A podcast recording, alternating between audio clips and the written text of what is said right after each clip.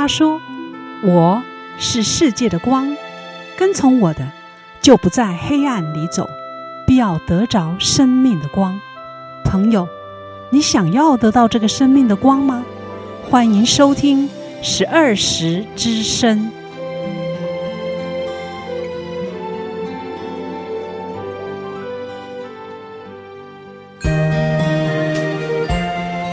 十二时之声的听众朋友，你好，又是一天的开始，你的心情如何呢？我要提醒你的是，每个今天都是最宝贵、最值得珍惜的，因为啊，昨天已经过去了，没有办法挽回；明天呢，谁也不能预知与掌握。今天啊，永远是你最年轻的一天哦，值得好好的把握。节目的开始，我来跟你分享一个故事吧。有一天呢，我去拜访一位老画家，正好是早晨，他站在阳台上呢，舒展筋骨。我就说：“啊，你今天看起来精神很好哦。”他就说了：“啊，当然了，今天啊是我最年轻的一天。”这一位画家，他是在我们的中国水墨画界呢是大有名气的。啊，我问他呢：“诶，你画的鸭子为什么这么逼真传神啊？”他讲了他的故事给我听。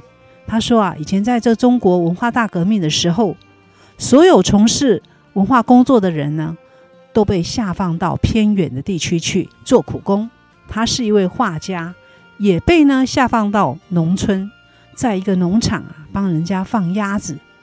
他呢曾经非常的消沉绝望、麻木痛苦，天天呢都怕。做了一些什么事会被冠上一些莫须有的罪名，随时会丢掉老命。原本有崇高地位的这些文化人呐、好像从天堂呢掉入了地狱。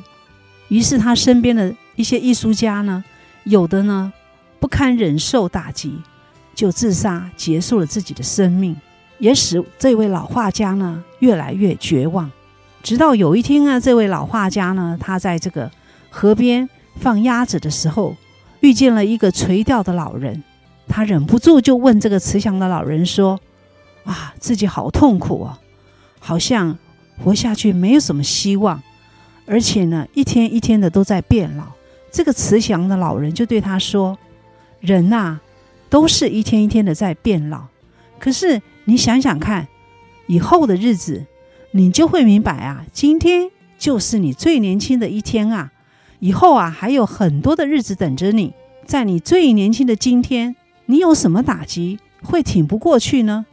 我被他说的话呢，心里一震，忽然呢，充满了力量。从此之后，我的心情就变了。当别人在哀叹命运的时候，我却开始呢，重拾过去的美梦。每天呢，伴着一群鸭子。渐渐的，我发现每一只鸭子的眼睛啊，都是弯弯的。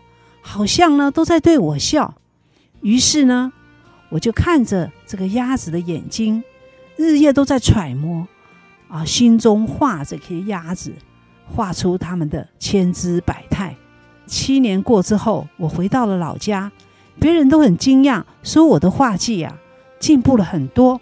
太多的艺术家却消失淹没了，我所以会有今天的成就，就是因为我在每个今天啊。我都趁着年轻而努力。十二时听众朋友，是啊，我们今天永远比明天年轻。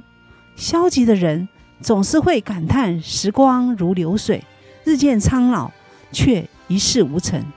让我们一起来把今天当作是一个最新的起点，用一种年轻的心态去迎接生活中的挑战，未来就充满了希望和快乐。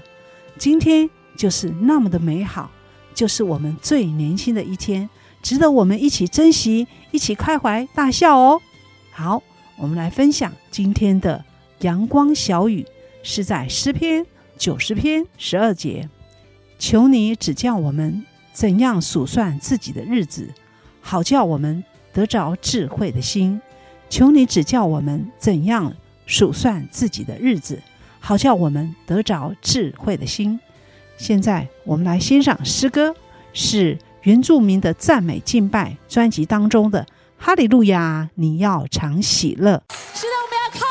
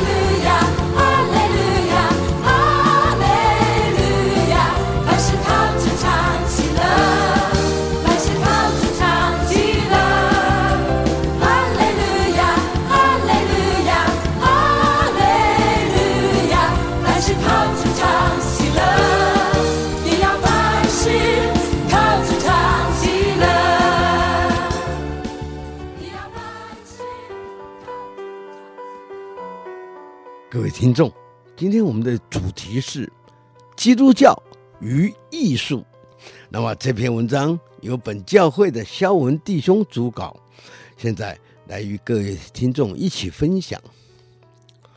艺术是表达的方式，它使用符号，包括图像、声音、文字与动作等等的，表达一个概念，在表达的过程当中。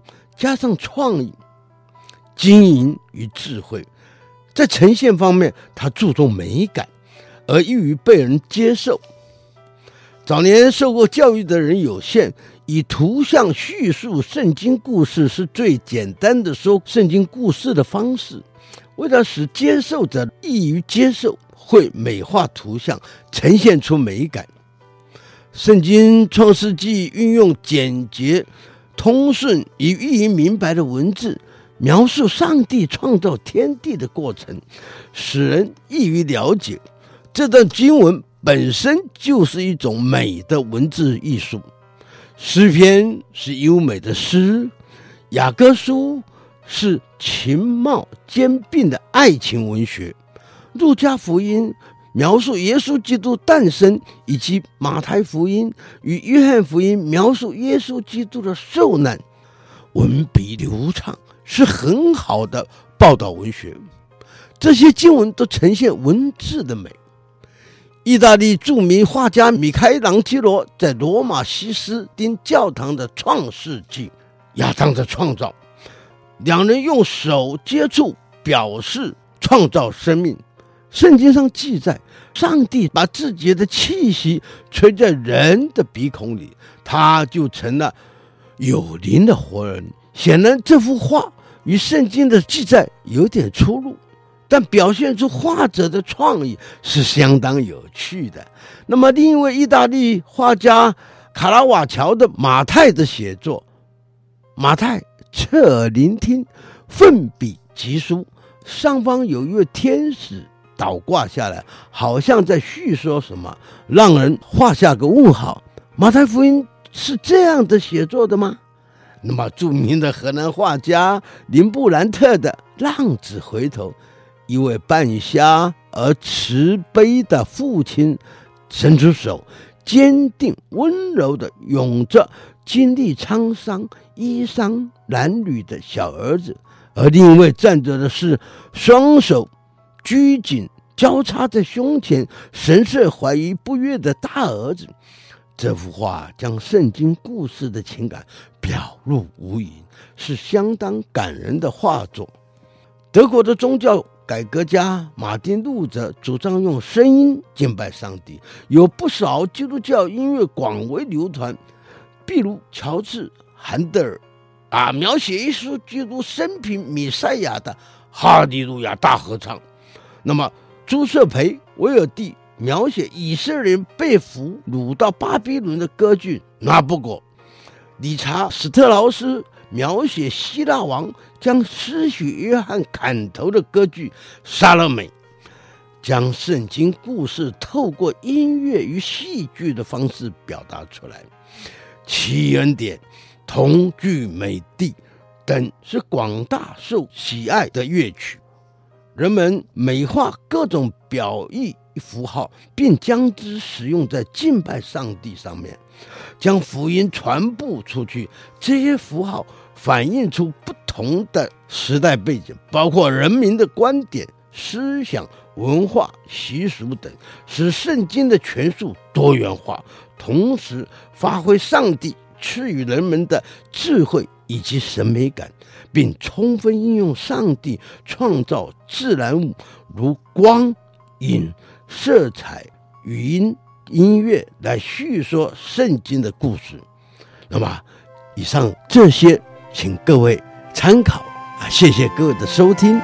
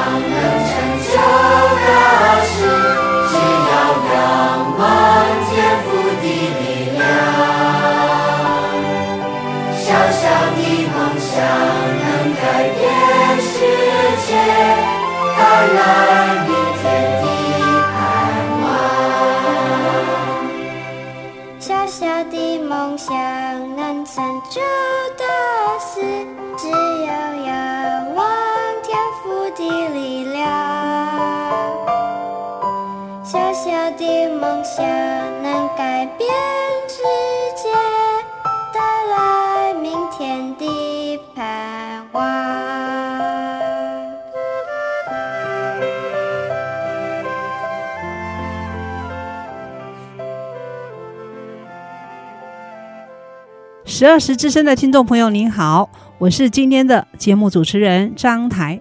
我们呢很高兴的邀请到画家黄明正老师来到我们节目来分享有关画画的事，还有一些他生命中的经历。希望你喜欢，明正哥你好。啊，谢谢主持人，啊，很高兴能够在空中跟所有弟兄姊妹们，还有爱好艺术的朋友们来谈心。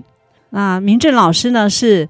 在这个启聪学校教美工科呢，已经教了三四十年喽，是、哦，已经退休了，是，而且呢，目前还是一直在从事画作嘛。对，因为我从，呃，说起来画画的时间经历是蛮长的啊，从儿童画时代的八岁开始就喜欢画画，那一路的啊，到了十八岁，啊，考上国立艺专啊美术科西画组之后，啊，那。就一直从这个美术方面呢训练了基础的工作。那六十一年入伍，六十三年毕业之后，就直接进入到学校里面当美术老师。所以你画画也是等于画了一辈子了。是，算是啊、呃，很专注的从事这样子的一个单一工作，也做了一辈子。那你最近有一个画展哦，是在什么地方啊？哎，哎，我最近的画展是在。台南市火车站旁边的叫出张所，它有一个就是台南文化创意产业园区，那办了一个个展啊。这个个展呢，它基本上是我最近十年来的作品啊，提出了某一小部分的作品呢，来这边展出。那展览的期间呢，承蒙教会的弟兄姊妹，还有啊学生、老师、长官，还有我学长啊，很多的好朋友们，呃，都来给我指教啊，那非常感谢他们。那你是？一直很感谢上帝的带领啊，可以走上这一条画画的路。那你是怎么样走上这个画画的路？你是不是跟我们来分享一下？你为什么这么喜欢画图啊、呃？跟听众来分享一下。哎，画图是一件很愉快的事情哈、啊。我们把画图当做休闲啊。感谢主啊，因为我在五十八年进艺专的时候就参加这个艺专的校园团契啊。那后来。毕业完了之后呢，也在教会里面啊，那啊参与教会的呃服事。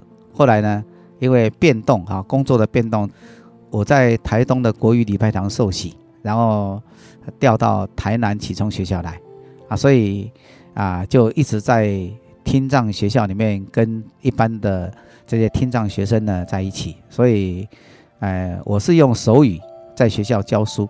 那最主要的。教学方式呢是要示范啊，就是你要画给学生看。那学生呢，因为他们听不到，他们用眼睛看啊，画得好啊，他就很服你。那跟孩子之间的关系呢，就建立得非常的好，这个大家就啊很和谐，然后很愉快啊。那艺术创作本身啊，它是一个很愉快的事情啊，它能够用休闲的角度呢陪伴一个人一辈子呢，在。画画里面呢，找到一个娱乐，那艺术本身呢，也是一个疗愈啊。它首先呢，艺术创作的作品要感动别人，先要让自己的创作啊能够感动自己啊。所以艺术本身呢，它是很有趣的一个创作啊。我因为回到台南之后呢，在除了当老师之外呢，我也参加了很多的画会，所以呢，也结交了很多的画画界的朋友。那他们之间呢，也有不同的表现啊。他也知道我本身呢。在创作上是用抽象来做表现。所谓抽象哈，最大的特点就是重新再思考啊，把自然界的那种啊风景、体会、感受，重新再用你的绘画语言表现出来啊。所以，因为是重新体会的东西哈，那你必须用你的话来说服别人。当然，你要话说服别人有一点困难，是因为别人都不懂啊。那绘画的看法就是，第一个，你是要从众，还是要啊有自我个人的一种表现方式？那我选择的是先用自我表现的方式，这个语言啊来作为社会美术教育。那我认为说，因为地球是平的啊，这个时代的那个艺术创作呢，其实是已经跟全世界是同步了啊。那你要选择一个。你喜欢的方式去表现而已，啊，所以啊，我在创作的时候呢，连教育部长、次长啊，好多人到这边来的时候，来来访视的时候，哎，来访问这个文创园区的时候呢，也看到了啊，他们呢说，哎，你的画里面有疗愈啊，所谓的疗愈哈，大概就是啊，先疗愈自己了啊，所以艺术本身是一个非常好的一个艺术疗愈的表现方式，不只是音乐可以疗愈。戏剧可以疗愈，故事可以疗愈，甚至于啊，艺术啊，绘画的表现也可以疗愈。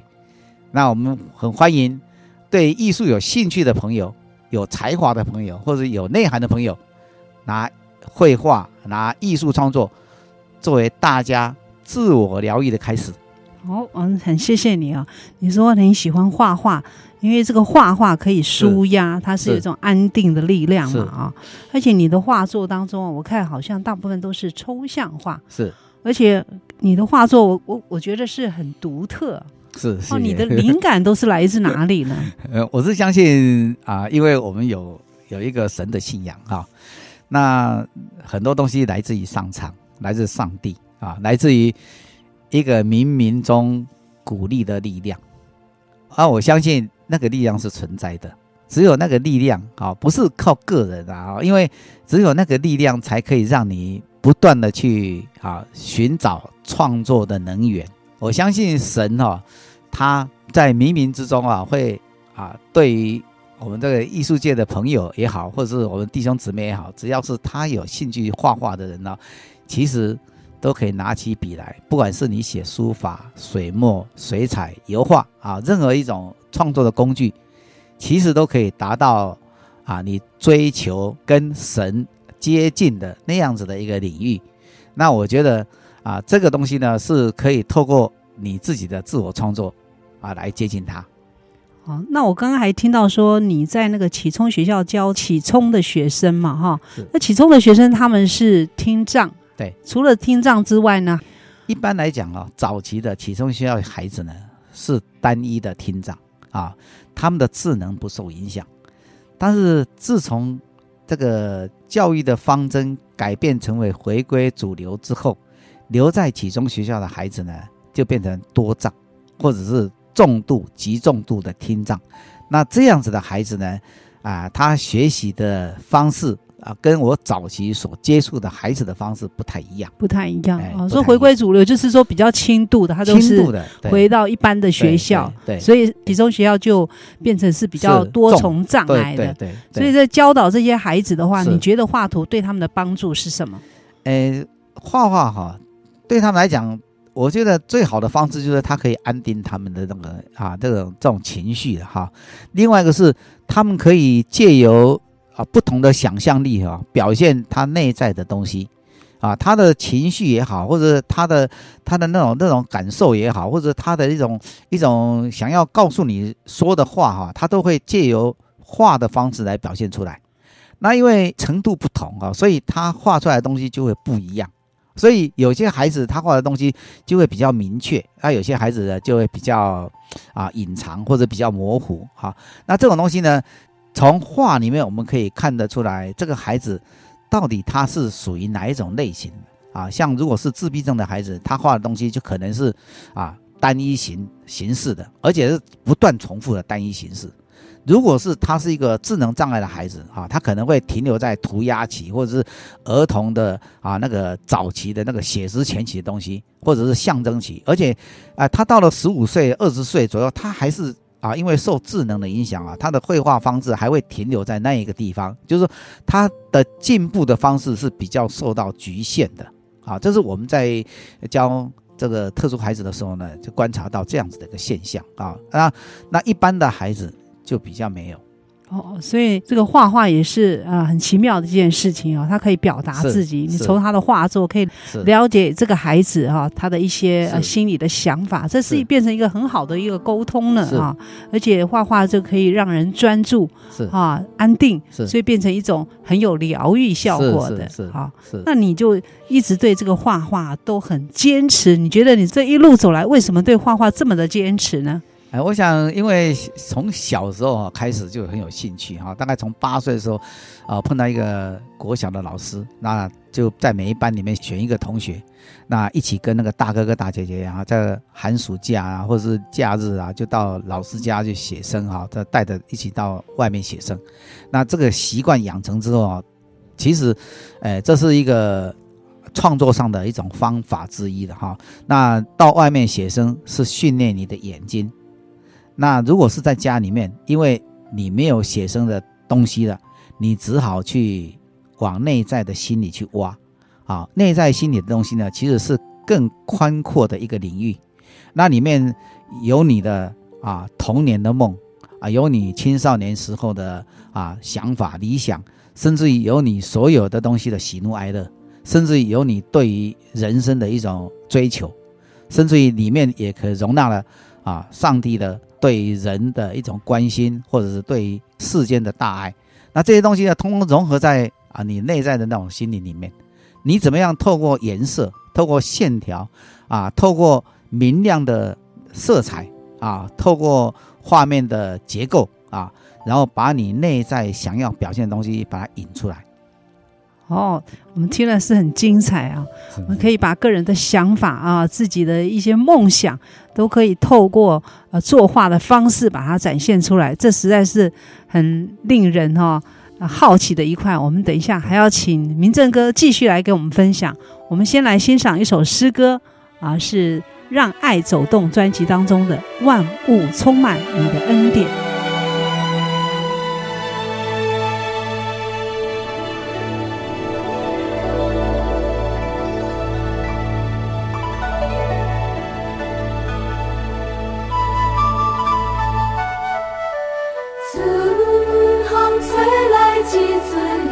香会扑你手花衣当隐形 kaise kaise kahoon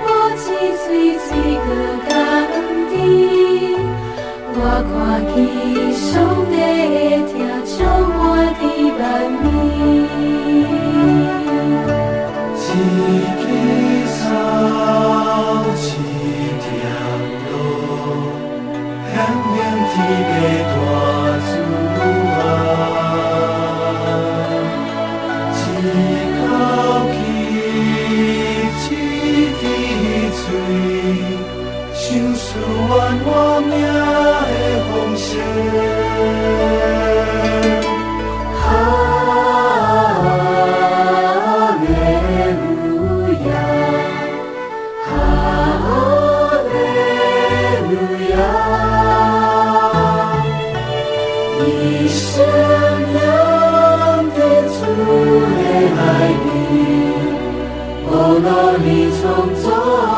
One.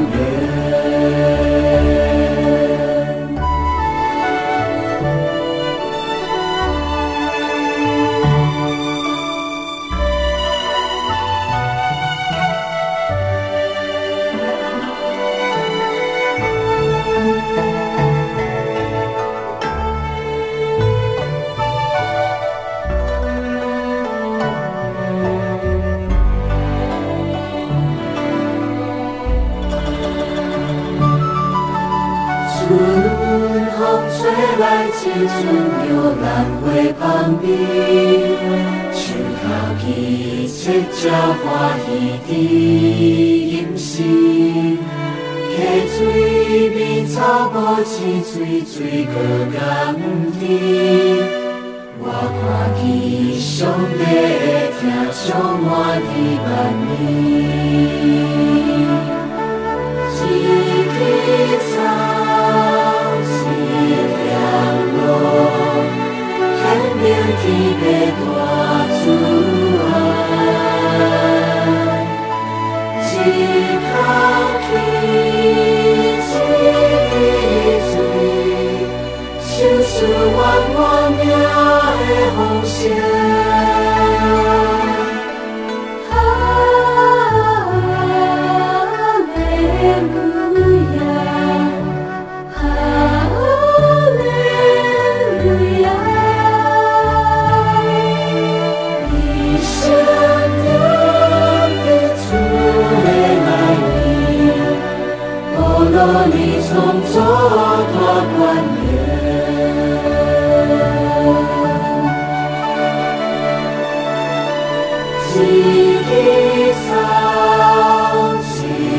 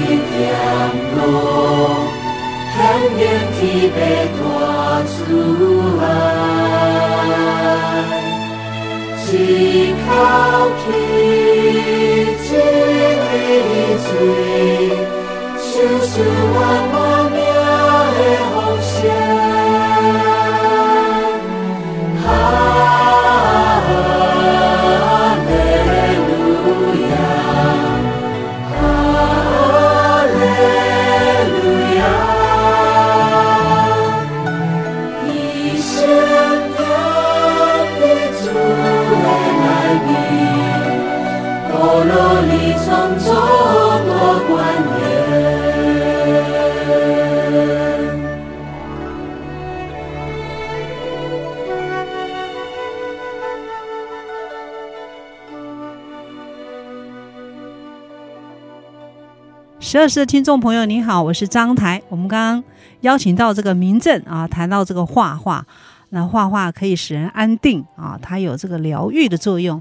如果心里有什么想法，也可以来了解孩子或者了解这个朋友，也可以从这个画作中多一些的这个了解。那明正。弟兄呢，他画的画呢，尤其这次的画展呢，很多都是抽象画。我们对抽象画呢，都一直很陌生、啊。这个抽象画，这个明正哥，你到底是怎么画？那我们要怎么来了解这个抽象画？你可不可以跟我们来分享一下呢？呃，因为哈，我们如果是认识西洋的美术史的话，你就知道说，西洋哈，在古典主义、浪漫主义之后啊，他开始进入到那个印象派。印象派呢，开始注意外观，外观完了之后呢，就开始进入到后期印象主义啊。后期印象主义呢，就开始讲求个性。所以后期印象主义之后呢，又有立体主义啊、未来主义、超现实主义，甚至于有叫抽象主义啊，叫抽象派。那这些东西呢，都开始慢慢讲求个性了啊，就是要用自我的个性来诠释你存在的价值啊，就是你要告诉人家说你是你活着啊，然后呢你是在的，那你要证明什么东西啊？你要用你的话来表现啊，那你要用。跟别人不一样的语言呢，其实抽象是一个最好的方式，我自己认为的哈。那为什么呢？因为抽象是把所有的元素回归到点线面啊。这个在康定斯基的时候呢，就已经开始谈到说，回归到点线面之后呢，它是一个领域，一个比较特别的领域哈。你把人、把空气啊、把山、把水或把树、把所有东西。都回到点线面啊？怎么回？看个人啊。那这个东西呢，就很有挑战性。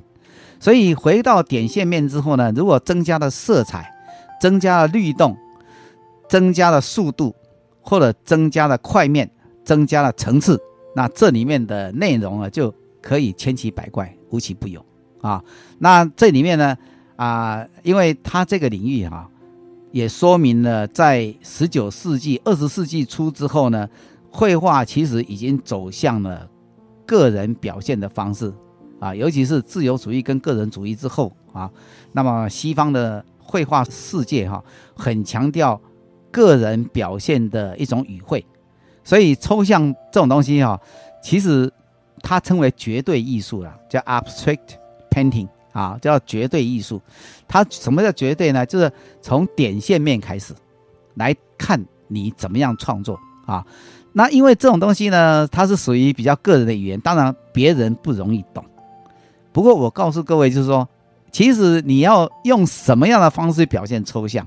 我觉得说，如果你回过头来看中国传统绘画里面啊，其实不管是皴法也好，水墨也好，山水也好。充满了抽象的内涵，啊，只是说他把笔法啊，把点线面的笔法放在山水的形貌上面了，啊，他没有把它单独的抽离出来，变成单一的元素啊。那因为抽象表现呢，它从十九世纪、二十世纪这样慢慢的演变出来之后，这一条路它已经变成世界性的路了。啊，所以我们在画画的时候也很有兴趣的是想要了解说，一个台湾画抽象画的画家和一个在东京画抽象画的画家和一个在上海画抽象画的画家跟美国画抽象画的画家，他们之间有什么不同？如果他们的作品通通放在一起做一个展示的时候，能不能说明那一个人他受到在地文化的影响？好，抽象跟在地之间有什么样的关联？台湾四面是海，海的颜色是什么？台湾的山青翠啊，台湾的土地所酝酿的到底是什么？这很有趣，这个题目也可以供给啊我们所有的听众朋友去想。如果你要创作一幅作品，你怎么样子用你所体会的风土人情？啊，来自于大自然的那样子的力量，来给你感受，然后表现出来，让别人能够心起感动。啊，这是我这次个展里面，呃，可能也算是一种收获，因为有很多人看了我的画之后，觉得第一个色彩亮丽，第二个有能量，啊，第三个呢，画面的语言跟别人不一样，纵使是画一朵花，或者。画一个景，它都能够爆发一种能量，啊，那每一个人内在所蕴藏的能量，都可以说明你是可以追求不一样的那种表现方式，啊，这个是呃抽象艺术啊最有趣的地方，啊，所以也是啊，虽然说开始的时候可能会啊有很多人不懂，但是只要你愿意接纳艺术的多元性，多看。啊，假以时日，一定可以看得懂。那时间投注的越多，你对于抽象的内涵就能够感受越深啊。抽象其实就像音乐一样，你听不同旋律的音乐，贝多芬的音乐、舒伯特的音乐、莫扎特的音乐、海顿的音乐啊、柴可夫斯基的音乐，音符都一样，但是呢，那个旋律、那个感动你的东西都不一样。音乐有这样子的力量，我相信绘画也有同样的力量。所以你这个画作呢，就是啊、呃，你看到这个对这个大自然的感动是，还有你个人对于生命的一些啊体会是。那透过这个画作啊、呃，透过这个点线面啊，或者是色彩，还有它的造型是，还有它的组织是啊，甚至是肌理啊，可以就是说把这一些啊表达出来。对，所以如果说我们能够常常的去接触它，那么就可以。发现这个画作的内涵哦，这个蛮深奥的哦。也其实也不尽然，因为我们有很多机会出国旅游啊，你到罗浮宫，或者你到啊这个啊奥赛美术馆，甚至到梵谷美术馆啊，或者到皮卡索美术馆啊，你很有很多的机会都可以去看。然后你当然开始会抱着惊奇，说为他们为什么这样画啊？那这个他们为什么要每一个人画的不一样，而不是每一个人画的一样？啊，原因就在于说，那每一个人都内在里面，透过神的启示，有一个不同感动的力量，他所抒发出来的东西，啊，也就不一样，所以也不可能说梵谷东西会跟高更一样的，高更跟塞尚一样，通通不可能啊！为什么？因为每一个人都要追求他自己的东西啊，每一个人都从大自然里面啊，从他生活里面，从他生命体会里面去感受到不一样的。啊，一种美或者一种能够让他持续创作的那种力量在，所以艺术创作呢，他在离开了文艺复兴、离开古典主义、离开了浪漫主义之后，他开始走向了比较独特的、个别化的一种表现，才让艺术的形式跟艺术内容多元而丰富。啊，我们将来在国外参观不同的。美术馆的时候，或者是看现代美术馆，或者是看啊这种现代绘画的时候，你就发现到现代艺术它充满了悬疑，然后充满了挑战，甚至充满了啊对你视觉上的一种啊不一样的感受。那这些感受呢，你当下可能不容易体会，这是需要学习的功课。它有各种内涵。你可以抽丝剥茧的去了解，啊，那这样子的话，你可以丰富你旅游的生命，可以丰富你学习的薪资，啊，艺术本身它有这些东西，所以呢，呃，它会带领你啊走向多元美的那种状态里面去。那你今天是成了一个画家，你那个小时候就有这个梦想要做一个画家呢？因为小时候哈，我们也经过儿童的不同绘画时期了哈，涂鸦啦、象征期啦、写实前期、写实期这样哈。我们甚至到了漫画期的时候，因为我们那时候是四郎真平的时代啊，是牛伯伯啊的时代，或者是啊这个刘星星的那些大婶婆的时代啊，所以我们那个时候代呢，大概就是临摹啊，临摹的很像呢，同学就很很佩服啊，崇拜啊。这个早期呢，我们都经历过这个。然后到了初中、高中之后呢，碰到好的老师啊，那老师呢鼓励你说：“哎呀，你这个画画画的不错啊，你的海报这个你的壁报做的不错啊，你你可以考那个艺术学校啊。”所以后来就啊，在很多老师的鼓励之下，就啊考考。那时候呢很难考啊，啊艺专非常难考，啊考上艺专了啊。那艺专呃学了三年，那在三年的时候碰到了廖继春老师啊、李梅树老师啊、杨三郎老师啊、洪瑞麟老师啊，这些当时都是。台湾的第一代的大师，可是我们那时候呢，因为十七八岁，年纪轻轻的，不晓得那些老师是这么伟大哈。那呃，总是觉得说好像是一个叔叔啊，或者老伯伯这样子啊，在教我们。但是呢，我们离开了学校之后，出来教书，然后开始阅读台湾的美术史的时候，发现哇，这些大师呢，当时呢陪伴我们啊，其实是给我们很多的能量了啊，因为他们的那种专注精神，其实就。带领我们啊，让我今天能够持续的画下去，是我们景仰的目标啊啊！所以我也如果各位观众朋友，或者是啊有兴趣画画的人呢，用休闲的心态，然后用愉悦的心情，你一样可以走这一条啊漫长陪伴你一生的路。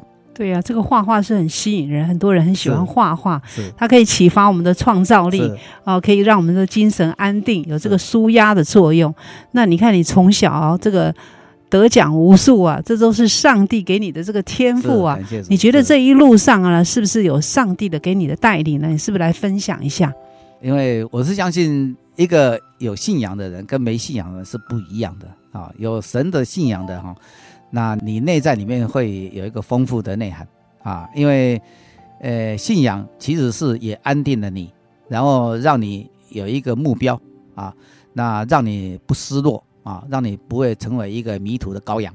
那艺术创作它其实啊，我相信有神的力量啊在后面支撑，因为那种冥冥中的啊福分哈。我是觉得说，不是靠人本身啊，啊，就一点点的那种东西啊，就可以啊支撑多久，而是一种信仰的力量哈，让你能够持续的啊感谢主，然后呢啊在蒙恩的状态之下，你可以慢慢的这样做下去。啊，所以我就觉得说啊，像我的老师廖继春老师，他也是长老教会哈，那他啊本身也信奉神啊，主耶稣基督哈，所以他本身在创作上也画得非常愉快，色彩也非常的啊这个活络亮丽，而且呢充满了生命力。那他的那种那种创作方式呢，其实也鼓舞了我们这一代人呢，也继续能够传承啊上一代的老师们呢他们的努力哈，我们也希望能步他们的后尘，继续做下去。是啊，这个大自然就是那个上帝的杰作。是啊，你的画作呢，几乎都与大自然有这个密切的关系啊。所以你的灵感也是来自大自然啊，上帝也是我们的一个一个依靠。是啊，我们很谢谢你今天把你这个生命的故事跟我们分享。希望以后还能够有机会再到我们十二时之声。谢谢你。好，感谢。好，谢谢。现在我们来欣赏诗歌。喜从天降当中的把爱亮起来，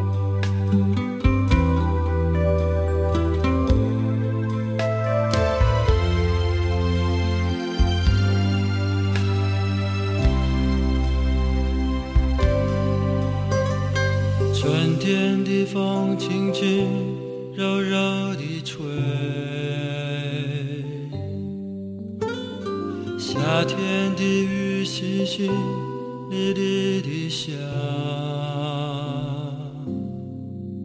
秋天的夜晚，萧瑟的落，冬天的笑，温暖着我们的心，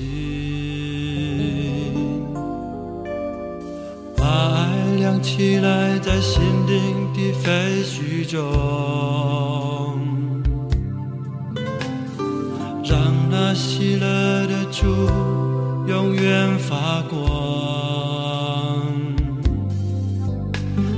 知道，神爱你，他在等候，他在你的内心深处发光。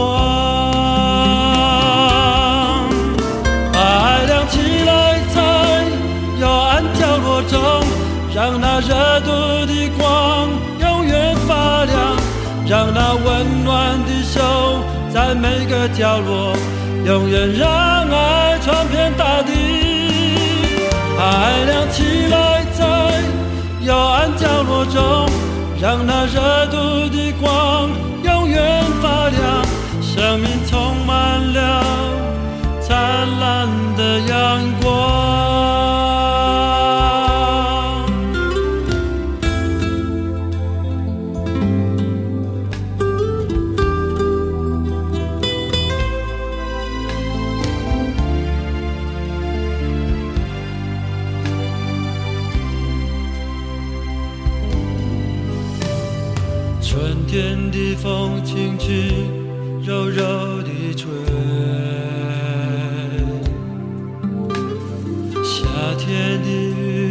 雨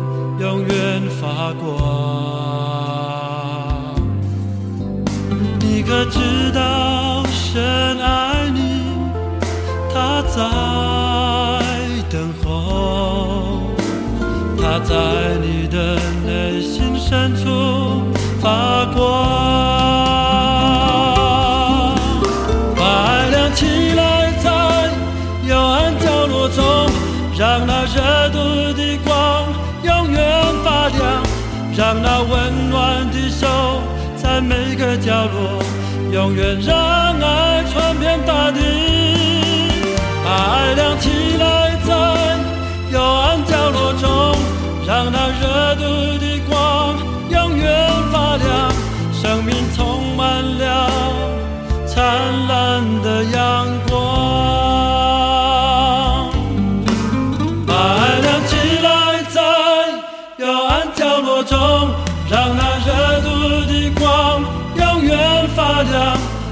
那温暖的手在每个角落，永远让爱传遍大地。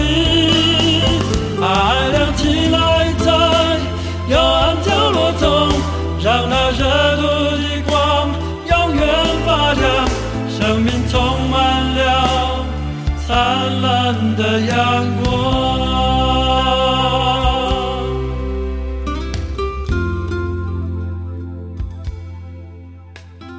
十二时之声的听众朋友，你好，我们刚刚听到黄明正老师的分享，啊，他是一个画家。耶稣呢，就是他的依靠；上帝就是他的依靠。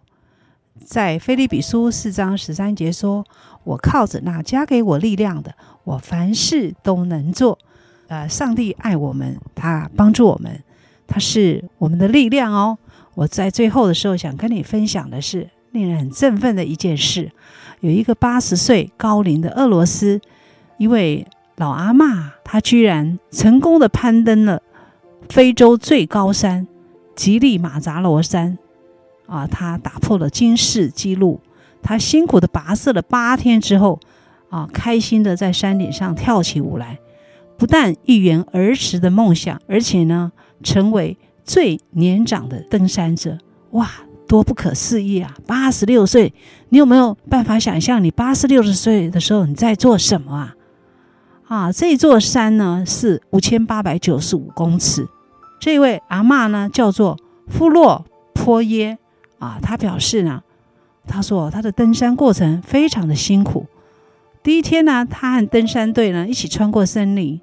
第二天开始耳鸣，第三天呢，耳鸣更严重，几乎让他无法忍受，吃不下任何的东西，只能靠着蜂蜜来维持体力。而且天气呢，时晴时雨，也是一个很大的挑战啊。他。被淋成落汤鸡，衣服都没有办法晒干。